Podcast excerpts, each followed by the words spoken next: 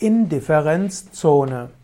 Indifferenzzone ist eine Zone, in der man sich wohlfühlt und wo etwas weder zu viel noch zu wenig ist.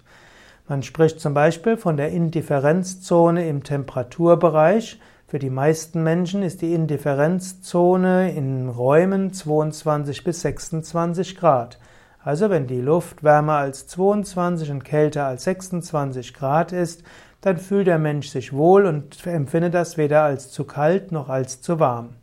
Beim Wasser ist die Indifferenzzone meistens 34 bis 35 Grad Celsius.